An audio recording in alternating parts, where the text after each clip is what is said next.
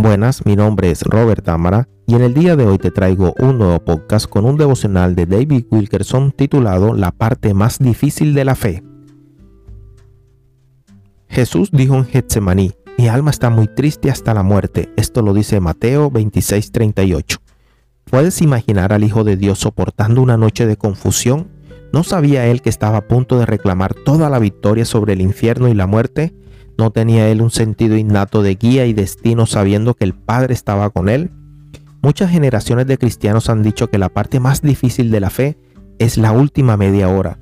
Quiero agregar aquí una palabra, que la noche de confusión a menudo viene justo antes de la victoria, justo antes de que la oscuridad se rompa y la luz comience a amanecer. Justo antes de que se rompa el poder de Satanás enfrentarás una devastadora noche de confusión. En esa hora te parecerá que toda la guía se ha ido y el propósito ha desaparecido. El sentido del Espíritu de Dios en el que una vez confiaste parecerá haberse evaporado. Puedes estar de acuerdo con Jod cuando dijo, si el Señor está obrando no puedo percibirlo. Esto lo dice Jod 23.8.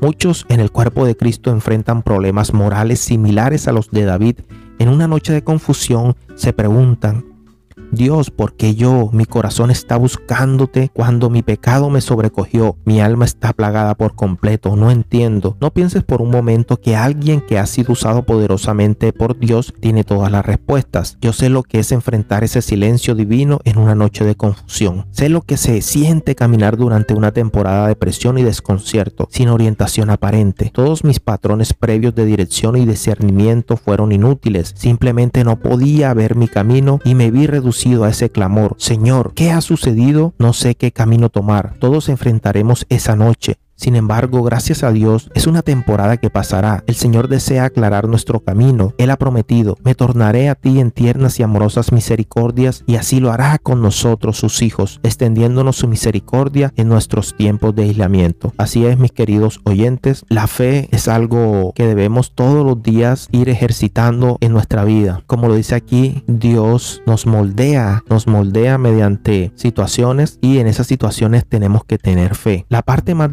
de la fe, como lo dice este devocional, es la última media hora. Se me viene a la mente que justo antes del amanecer la noche es más oscura. Y así es como lo dice también la palabra de Dios, se lo dice a Josué, le dice Dios, Josué, esfuérzate y sé valiente. Tenemos que esforzarnos en pasar esas pruebas, en creerle a Dios que Él nos sacará de cualquier situación que estemos pasando. Tenemos que tener esa fe intacta, no dudar ni un solo momento de que Dios está orando y Dios muchas veces obra en silencio. Entonces, mis hermanos, espero que este devocional haya llegado a tu alma, a tu espíritu y a tu corazón y nos encontramos con el favor de Dios en un próximo podcast. Bendiciones a todos.